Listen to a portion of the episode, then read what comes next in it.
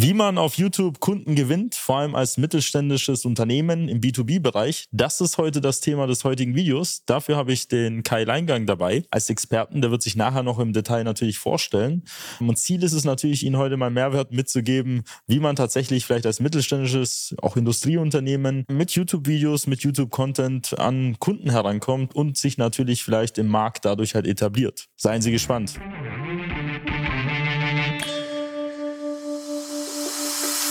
Der Fachkräftemangel und der immer härter werdende Wettbewerb führen zu großen Herausforderungen bei mittelständischen Unternehmen.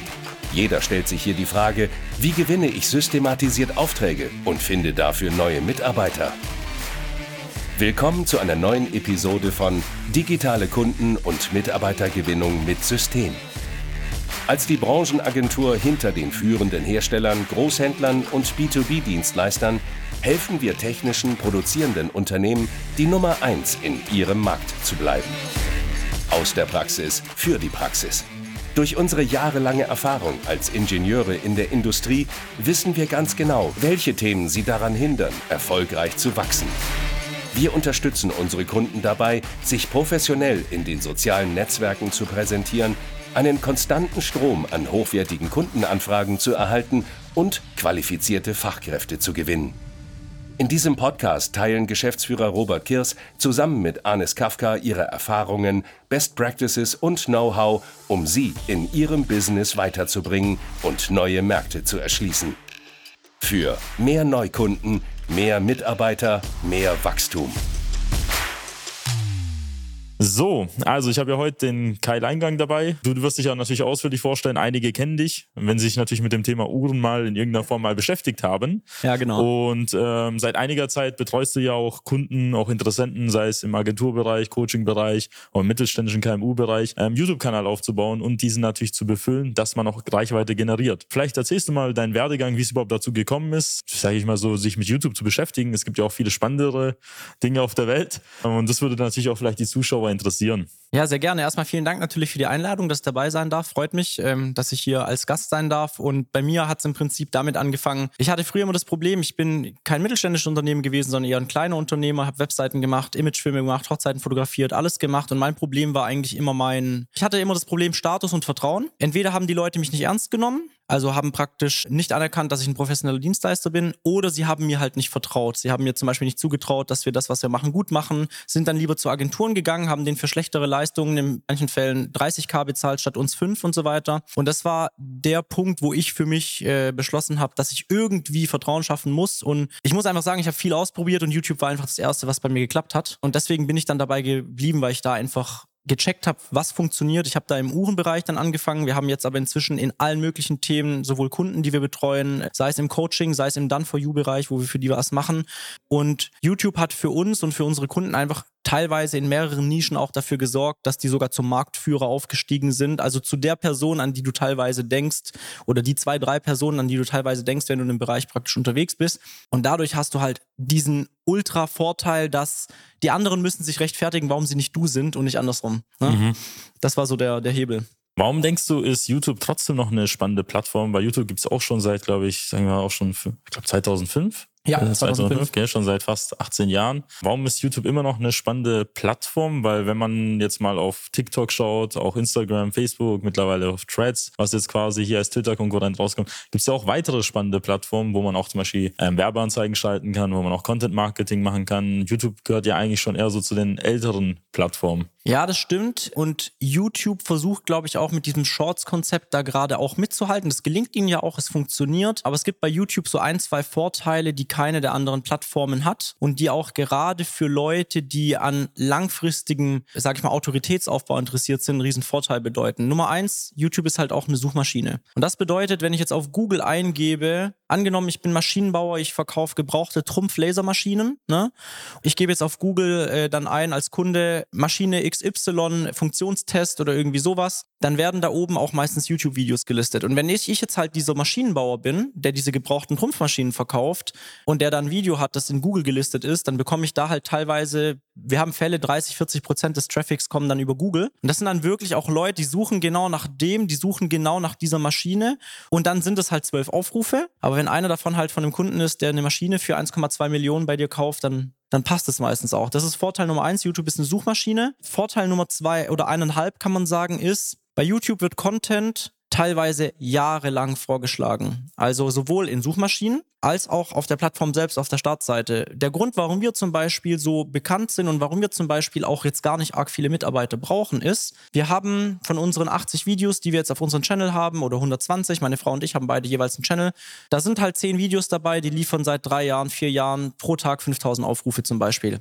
Ja, in einer kleineren Nische mögen das dann 20 sein. Und das läuft einfach seit vier Jahren. Die generieren uns seit vier Jahren Kunden und es hört einfach nicht auf. Und bei Facebook, TikTok und so ist es ja so, dein Video geht durch die Decke, das geht viral oder auch nicht. Egal wie es läuft, nach einer Woche guckt es keiner mehr. Und bei YouTube hast du eben diesen Effekt, dass Videos wirklich teilweise jahrelang geguckt werden und gefunden werden. Und Effekt Nummer zwei ist im Wesentlichen, dass Shortform-Content gut ist, um Aufmerksamkeit zu erregen. Also Threads, also Twitter, wenn du möchtest, und Reels und Shorts. Aber wenn Leute sich anfangen, richtig mit einem Thema zu beschäftigen und mehr Richtung Kaufentscheidung gehen, was gucken sie da an? Gucken sie dann Reel über eine S-Klasse an, bevor sie sich eine S-Klasse kaufen, oder ziehen sie sich jedes Review über die S-Klasse rein? Oder über die 1,2 Millionen Euro, Euro teure gebrauchte Lasertrumpfmaschine, ne? Und das ist eben das, dieser Longform-Content.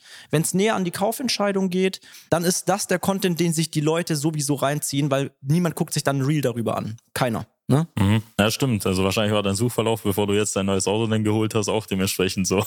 genau. Ich gucke mir jetzt noch, obwohl ich das Auto schon habe, gucke ich mir jedes Video dazu an, um meine Kaufentscheidung jetzt auch noch nachträglich zu bestätigen. Ne? Damit ja. ich sage, okay, Kai, hat schon gepasst.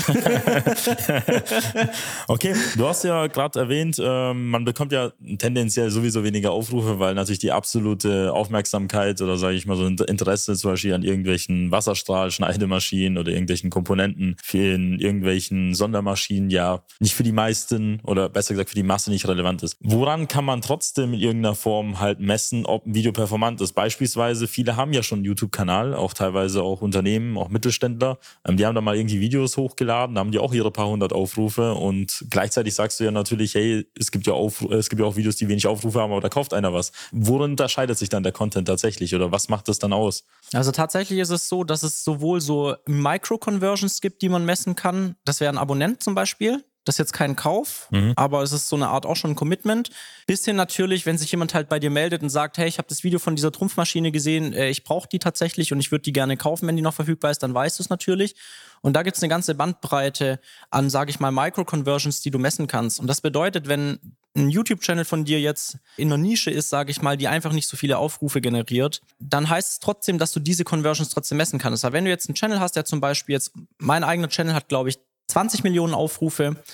Wenn du aber einen Channel hast mit 20.000 Aufrufe, wo zum Beispiel 100 Videos drauf sind, die halt im Schnitt dann, wie viele haben? 50 Aufrufe, ne? Dann, ich glaube, es hat nicht gestimmt, egal. Ja, das spielt eh keine Rolle, weißt du jetzt. Dann hast du jetzt trotzdem diese 20.000 Aufrufe. Wenn du jetzt halt gar keine Abonnenten dadurch gewonnen hast, dann weißt du zum Beispiel auch, okay, das spricht offensichtlich einfach überhaupt gar niemanden an. Mhm. Wenn du jetzt aber trotzdem mit diesen 20.000 Aufrufen und diesen 100 Videos auch ein paar hundert Abonnenten gewonnen hast, dann weißt du ja, dass 360 Leute zum Beispiel gesagt haben, hey, den Content finde ich gut, da würde ich mir potenziell mehr, mehr drüber reinziehen.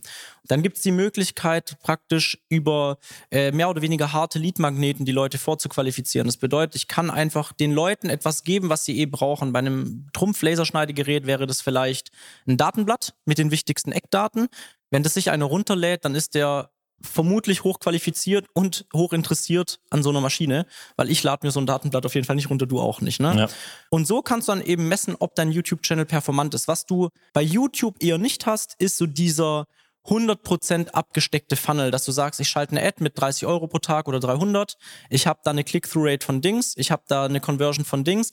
Das ist nicht, aber dafür hast du bei YouTube viele andere Effekte, die praktisch in dieser Wolke stattfinden, was du jetzt nicht hundertprozentig sicher messen kannst, aber du wirst mit der Zeit feststellen, dass Leute, wenn sie mit dir zum Beispiel im Verkaufsgespräch sind, die einfach sagen, hey, ich habe auch ihre YouTube-Videos gesehen, die fand ich sehr, sehr hilfreich. Mhm. Und dadurch merkst du einfach, dass Leute halt auf ihrer Customer Journey vor dem Kauf, vielleicht sehen sie eine Werbeanzeige von dir, wo sie dann Angebot sehen, dann bist du in deren Kopf, weil die sagen, okay, tendenziell ist es was, was mein Problem lösen kann, dann googeln sie dich mal, dann sehen sie Ergebnis Nummer zwei nach der eigenen Website ist der YouTube-Channel. Und wenn die jetzt relativ tief im Funnel drin sind und schon sagen, sagen, so, ja, ich brauche eine Lösung fürs Problem und dann das Vertrauen oftmals das Problem ist, so, ich kenne den ja nicht, dann schauen die sich jetzt halt zwei zehnminütige Videos von dir an und wenn du da halt nicht den Ultra-Idioten abgibst, sage ich mal, nach 20 Minuten hast du jemanden entweder für dich gewonnen oder die haben entschieden, nee, der Typ ist nicht mein Typ.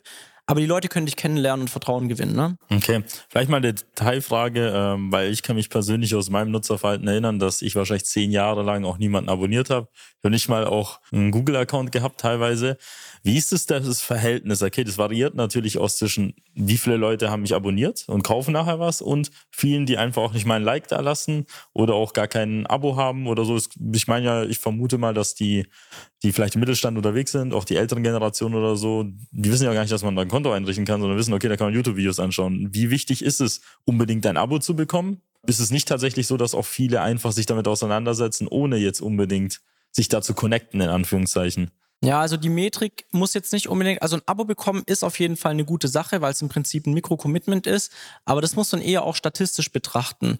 Also zum Beispiel nicht jeder meiner Kunden, die bei mir kaufen, sind bei mir natürlich abonniert. Aber trotzdem kann ich ja die Qualität eines Videos praktisch einfach über diese Kennzahlen messen, ob Leute meinen Channel darüber äh, mhm. abonnieren mhm. praktisch oder nicht.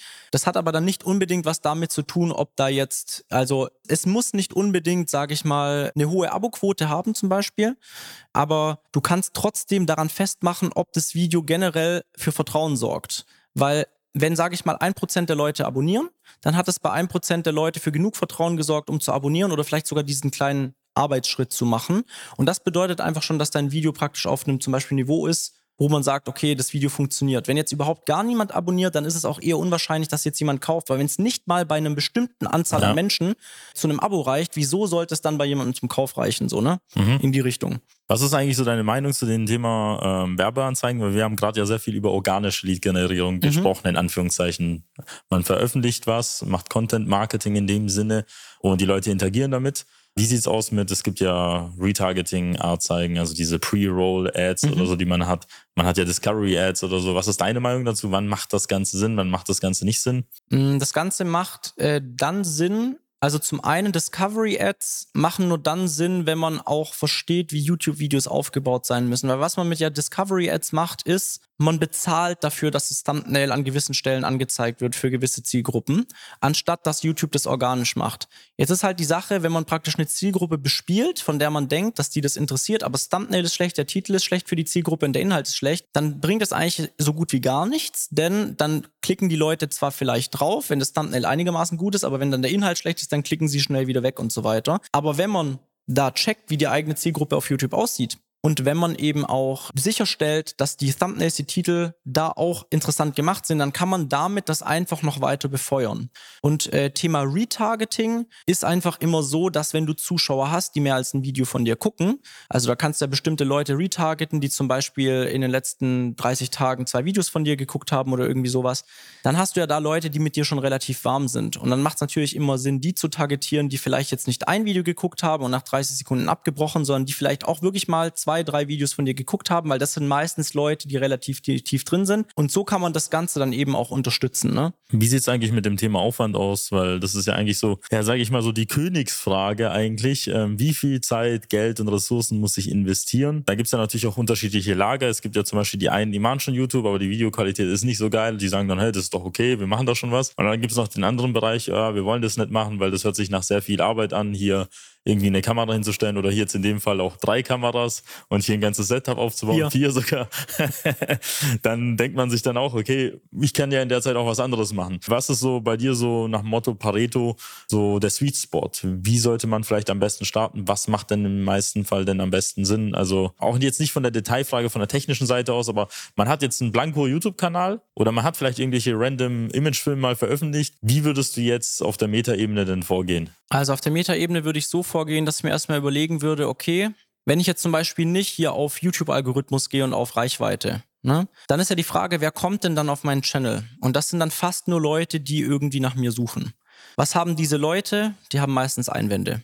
Also Einwände, Fragen, Unsicherheiten. Wenn ich Pareto-Prinzip fahren würde, würde ich sagen, ein Video pro Woche. Zeitaufwand pro Video würde ich mir einplanen, alles in allem drei bis vier Stunden, aber die meisten Leute haben ja dann einen Videografen. Das heißt, der Eigenaufwand liegt bei 20 bis 30 Minuten pro Video pro Woche, wo man sich ein Thema ausdenkt, eine Struktur des Videos ausdenkt, damit man folgen kann, damit der Zuschauer eben folgen kann, weil 30 Minuten reinzulabern, ohne jetzt zum Beispiel bei uns, wir haben eine, eine Interaktion, mhm. das macht das Ganze relativ spannend. Wenn ich jetzt einfach nur einen Monolog führen würde für 20 Minuten, würde sich das niemand anhören. Obwohl ich eigentlich weiß, wie man auf YouTube, sage ich mal, ähm, Content macht. Und dementsprechend würde ich da gucken, dass ich mir eine kleine Struktur festlege, dass ich die dann aufnehme und dann gebe ich es meinem Videografen und lasse es den praktisch aufnehmen. Und als Thema würde ich anfangen mit den Sachen, die mich halt die Kunden fragen. Das heißt, wenn die Kunden mich zum Beispiel fragen, hey, wie gut muss denn mein Setup sein für einen YouTube-Channel? Dann mache ich ein Video, in dem ich schreibe, wie sieht ein gutes Setup für einen Anfänger-YouTube-Channel aus, zum Beispiel. Ne? Und dann gibt es eine andere Frage, muss ich denn selber vor die Kamera? Dann mache ich ein Video, muss ich bei YouTube selbst vor die Kamera und so weiter. Und so würde ich anfangen, weil das wird zwar nicht dafür sorgen, dass die Leute, die jetzt die Tür einrennen und du auf einmal 100 Leads im Monat bekommst, wie das jetzt wir bekommen oder sogar Tausende, aber es sorgt halt dafür, dass die Leute, die sich mit dir beschäftigen, dass sie weniger wahrscheinlich abspringen und zu einem anderen Dienstleister gehen und dass, wenn sie dann zu dir kommen, dass für sie viele Fragen schon geklärt sind und dass sie ein gewisses Vertrauen haben. Vor allem, wenn sie, wenn du die Person bist, mit der, mit der sie sprechen dann praktisch. Also angenommen, du jetzt als Robert bist der, der Vertrieb macht bei euch ja auch, ne? Das heißt, am Ende sprechen die Leute immer am Schluss mit dir, wenn es darum geht, einen Vertrag zu schließen. Wenn die jetzt dich aus YouTube-Videos kennen, dann haben die einfach, dann kennen die dich schon, dann haben die das Gefühl, dich einschätzen zu können.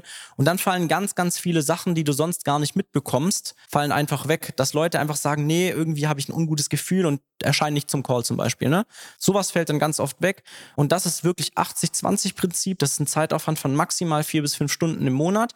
Und ich würde sagen, wer das sechs Monate lang nur so auf diesem niedrigsten Niveau durchzieht, hat keinen Ultra-Lead-Funnel, wo er sich messbar Leads reinmachen, reinmachen kann. Da kommen auch mal drei, vier Leads im Monat rum, aber vor allem hat er wird einfach merken, die Verkaufsgespräche laufen besser, das Vertrauen der Kunden ist besser, äh, die Kunden kommen wärmer ins Gespräch, die Absagen der Termine werden weniger und so weiter und so fort. Das ist einfach das, was man bewirken kann mit diesem minimalen Aufwand. Vielleicht mal so von der praktischen Seite aus, du hast ja erwähnt, man braucht Videografen etc.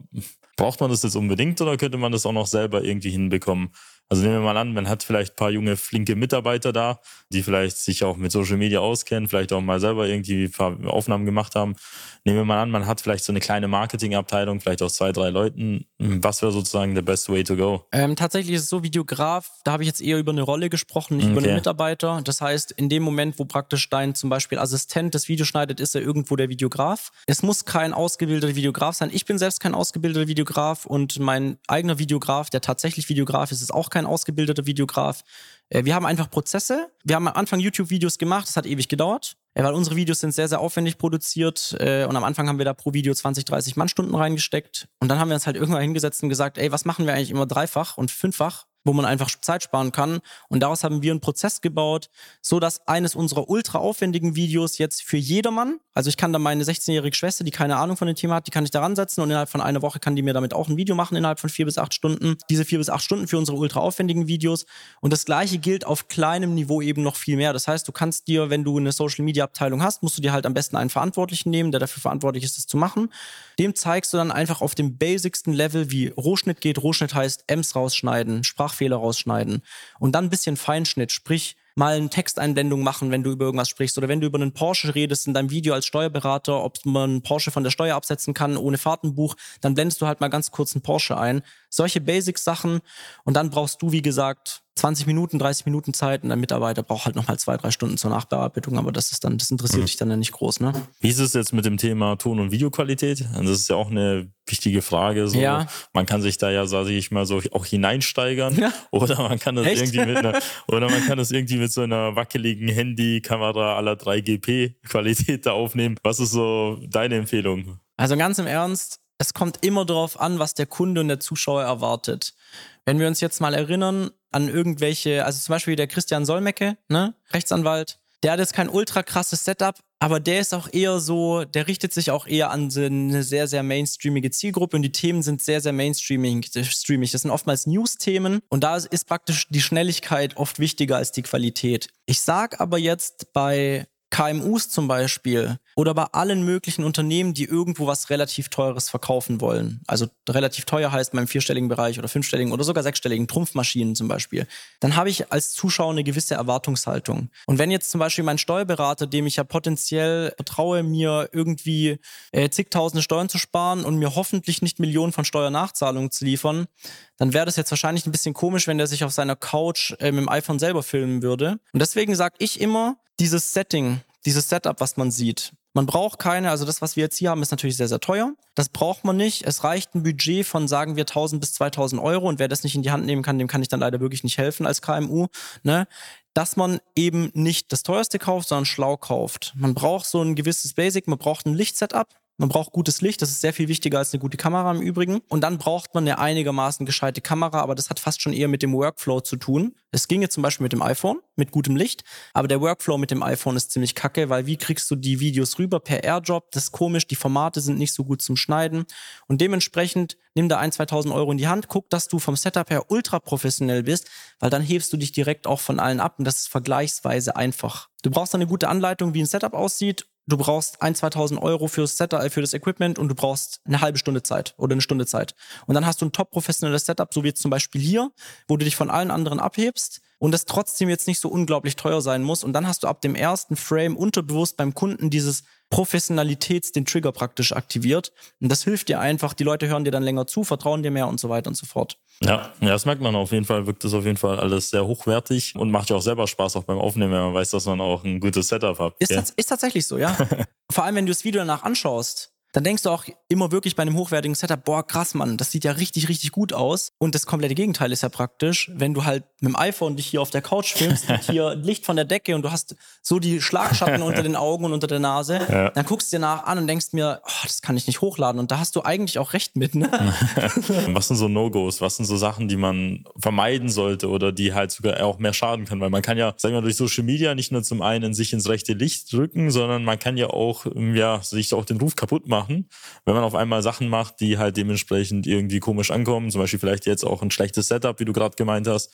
Also wenn ich da jetzt hochpreisige Kunden anziehen möchte oder professionell wirken möchte und das wirkt dann halt quasi wie so eine Scheune oder so, in der man halt sitzt, ja, genau. ähm, dann wird man dementsprechend nicht diese Kunden anziehen oder man kann auch irgendwie vielleicht, weiß ich was, irgendwie Themen ansprechen, die vielleicht in irgendeiner Form schon eine Relevanz haben, aber jetzt nicht im unternehmerischen Kontext und vielleicht Leute abschrecken. Was sind so Sachen, wo dir aufgefallen sind, vielleicht aus deiner Erfahrung, wo manche Leute halt einen Fehltritt sich erlaubt haben? Tatsächlich sollte man halt seine Audience gut kennen. Das ist so eine Standardfloskel. Aber die wenigsten Leute machen sich mal wirklich Gedanken, wie wirklich ihre Traumaudience auch aussieht. Das ist zum Beispiel bei mir, ich bin jetzt im Uhrenbereich, das ist ein Hobbybereich, aber bei mir gibt es ganz viele verschiedene Audiences, aber ganz viele davon möchte ich überhaupt gar nicht ansprechen, weil ich überhaupt gar nicht mit denen jetzt groß zu tun haben möchte. Es gibt zum Beispiel im Uhrenbereich ganz viele Leute, die sind ultra tief im Thema drin, viel tiefer als ich im Uhrenthema drin sind. Für mich persönlich, mit denen vibe ich aber einfach nicht so gut und die möchte ich deswegen nicht als Kunden, weil die einfach, die kommen zu mir als Kunde und erklären mir dann zum Beispiel, was ich besser machen soll. Darauf habe ich jetzt nicht so Lust, aber ich kenne meine Zielgruppe auch sehr gut. Die meisten Leute in meiner Zielgruppe, die stehen halt eher auf die mainstreamigeren Marken, also Rolex, Tudor, äh, AP, Patek und so weiter. Die haben meistens auch einen coolen Lebensstil. Das bedeutet, die gönnen sich auch mal was. Meistens sind die selbstständig oder Gutverdiener oder auch Unternehmer. Und ich mache mir von jedem meiner Videos einfach sehr viele Gedanken dazu, was diese Person, die ich da im Kopf habe, ich habe da so zwei, drei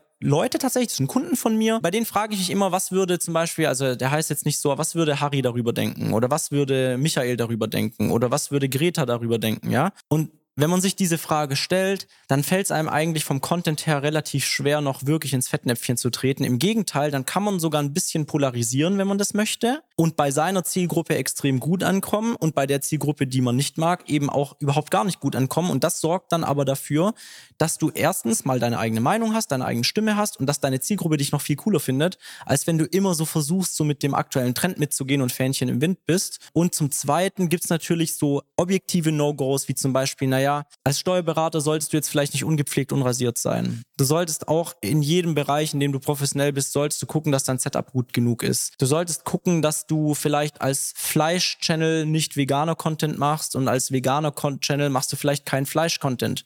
Das sind so Sachen, so absolute Basics, die man beachten sollte. Aber meine Erfahrung ist tatsächlich so, es ist relativ schwierig, tatsächlich wirklich so tief ins Fettnäpfchen zu treten, wenn man einfach mitdenkt, dass man sich damit wirklich nachhaltig schadet. Ne? Wenn du da einfach ein bisschen mitdenkst und einfach keinen Mist machst, dann passt das eigentlich in der Regel.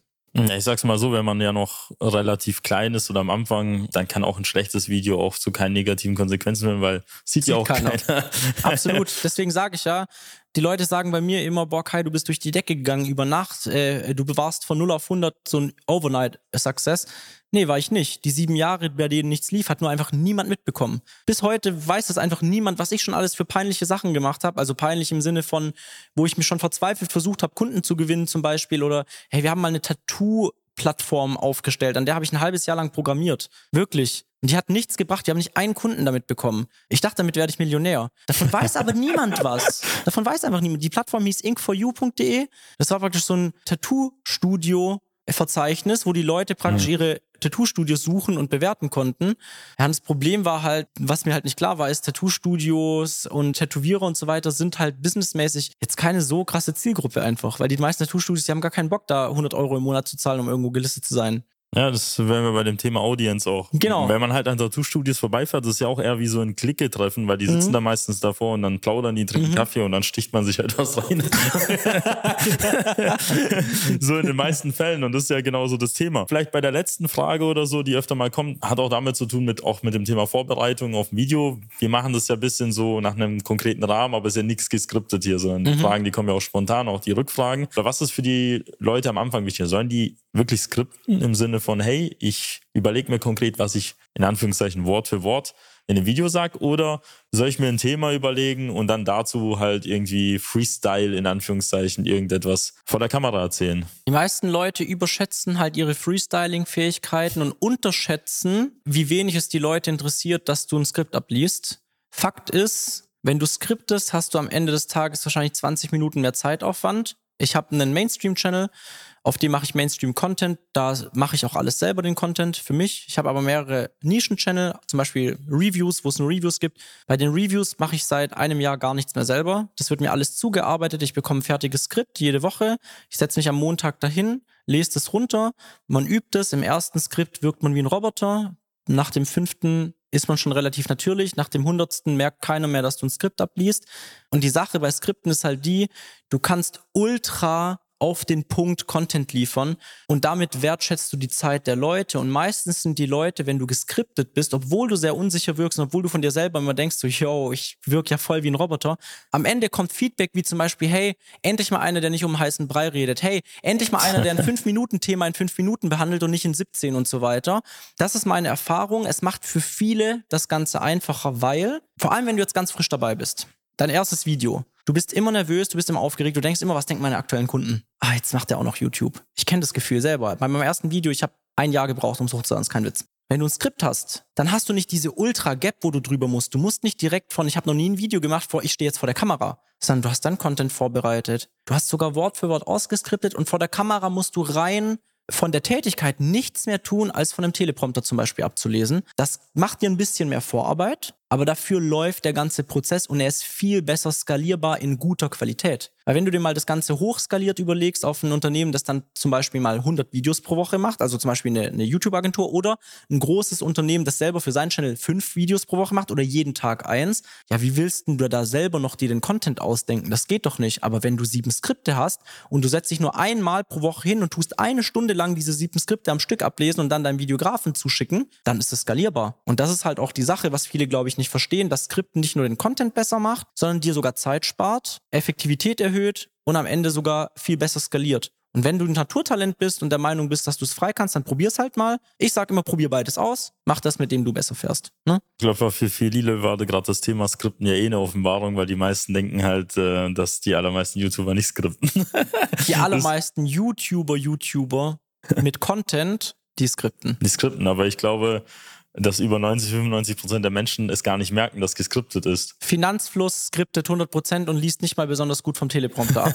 also no hate, aber bei dem siehst du einfach die Augen sich bewegen. Ja. Und er ist trotzdem der erfolgreichste, er macht seinen Job super gut. Es interessiert einfach keinen. Meine Videos fast alle geskriptet, die von meiner Frau fast alle geskriptet, die von Felix Bar sind mhm. fast, fast alle auch geskriptet. Das ist dieser, dieser iPhone-Videotyp, ja. den, den es gibt. Ja, ich, ich, was ich damit meine, ja tatsächlich, ähm, wir merken das, Also wenn man halt selber Verkäufer oder Marketing macht, dann checkt man das, checkt man aber, das. aber die normale Bevölkerung, die merkt es ja gar nicht. Ich weiß es erst, seitdem ich YouTube mache, dass die skripten. Seitdem ich selber skripte, fällt mir halt bei anderen auch ab, ah, das skriptet auch.